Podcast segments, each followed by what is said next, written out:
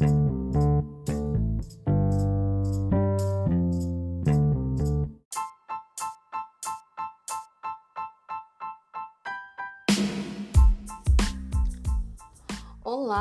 que saudade eu tava disso aqui, gente. Tudo bem com vocês? Comigo tá tudo bem também, graças a Deus, tudo fluindo. É, vamos lá. Cara, já faz um tempão, né, que a gente não se fala aqui pelo podcast, que eu não dou as caras aqui. Mas, é, para quem é ligado em signos, sabe muito bem que geminiano tem esse tipo, né? Tem essa mania de querer fazer 10 coisas ao mesmo tempo e não concluir nada. Então eu comecei a gravar o podcast e no meio do caminho fiquei um pouco desanimada em gravar e tal. Porém, algo me fez retornar às gravações do podcast. É, uma foi que a minha proposta inicial do podcast sempre foi a troca né, de experiências, de conversas. Né? Eu não queria chegar aqui só falar, falar, falar. Eu queria um retorno. E eu tive esse retorno. Tive esse retorno de amigos, de alguns conhecidos distantes, pessoas que me falaram: é, Nossa, é exatamente assim como eu me sentia. Eu escutei podcast e tal, e eu me senti realmente assim e tal. Volta a gravar. E isso foi me dando um pouco mais de ânimo né, em retornar, porque eu vi as pessoas interagindo comigo lá no Instagram, né, falando um pouco da experiência delas também. E uma outra coisa me deixou muito feliz o nosso último podcast, que foi sobre autossabotagem, ele teve mais de 100 reproduções. Eu não sei se eu cheguei a comentar aqui com vocês alguma vez, mas é, a plataforma que eu gravo o podcast é uma plataforma do próprio Spotify. Hoje, o podcast de Lua, ele é publicado tanto no Google Podcast quanto no Spotify, né? Então, essa plataforma ela me permite ver quantas reproduções foram feitas em cada episódio né, em cada podcast que eu publico. E esse último foi muito bom. Eu não imaginava assim, que seria tudo isso, né? Mas desde já fico muito grata, muito feliz, muito obrigada por vocês terem disponibilizado o tempo de vocês para me ouvir.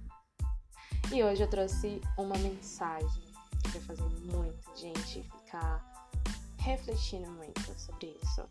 Vamos lá para o podcast de hoje?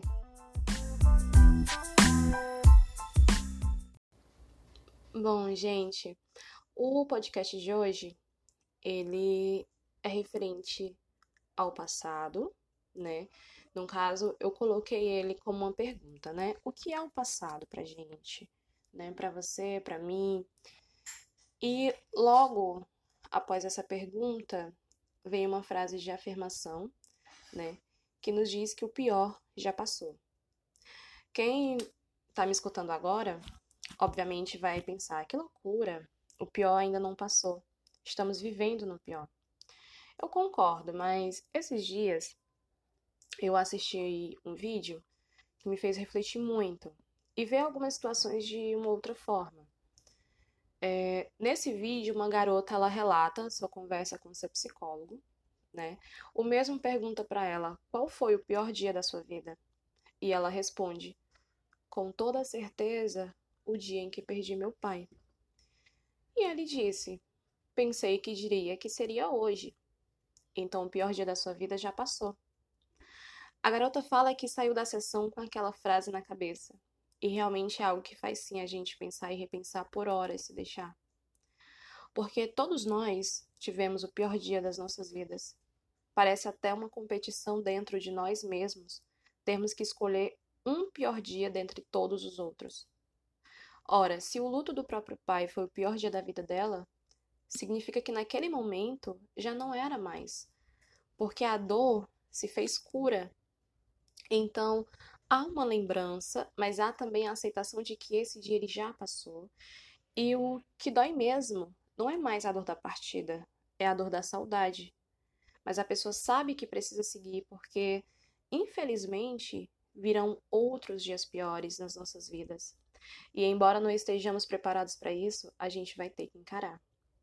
Jesus ele é tão humano quando ele nos alerta de que no mundo nós teríamos aflições, mas ele traz a dose de esperança em suas palavras quando ele diz: Tenha ânimo. Eu venci o mundo. O mundo nada mais é de todas as dores, tudo aquilo que a gente vivencia dia após dia. Eu gosto quando ele fala isso. Tenha ânimo. Porque é o mesmo que dizer calma, tenha paciência. Você já saiu de situações piores. Às vezes a gente vive uma situação que dói, dói muito. E você se sente incapaz, você se sente de mãos atadas, como se não tivesse saída, como se não pudesse fazer mais nada. Ou se pudesse, faria tudo diferente. Eu sei como é se sentir impotente diante de alguma situação que está nos dividindo ao meio de tanta dor. Seja a dor de perder um pai, uma mãe, um familiar, até mesmo um amigo, por mais distante que ele estivesse. A gente precisa dia após dia ter esperança de que amanhã vai ser melhor. E se não for, a gente tenta com que ele seja. Mas se não conseguirmos, tá tudo bem.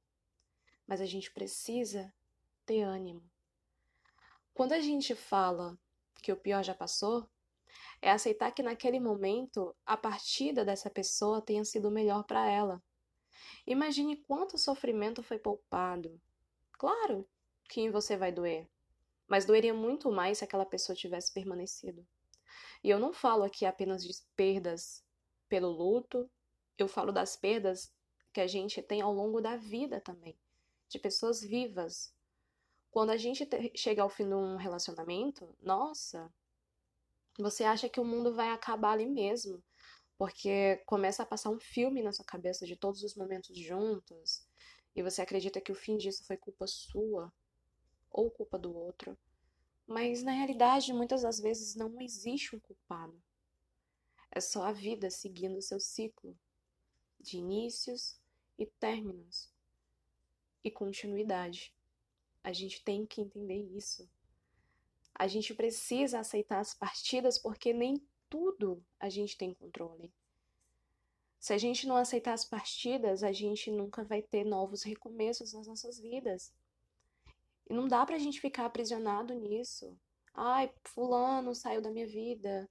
Ai, eu amava muito, por que que saiu da minha vida? Gente, não existe isso. A gente precisa deixar com que o outro siga o caminho dele, porque senão a gente não vai ser feliz nunca se a gente ficar remoendo isso, sabe? Eu já desmoronei muitas vezes por pessoas, tanto as que já se foram, quanto as que ainda estão presentes de uma certa forma. Eu também já fui a dor de alguém, certamente. Mas hoje, que tipo de controle a gente tem de algo que já passou? Nenhum. Então, eu gosto, assim, sempre de ver, às vezes, o passado também como uma janela uma janela fechada, mas de venezianas abertas.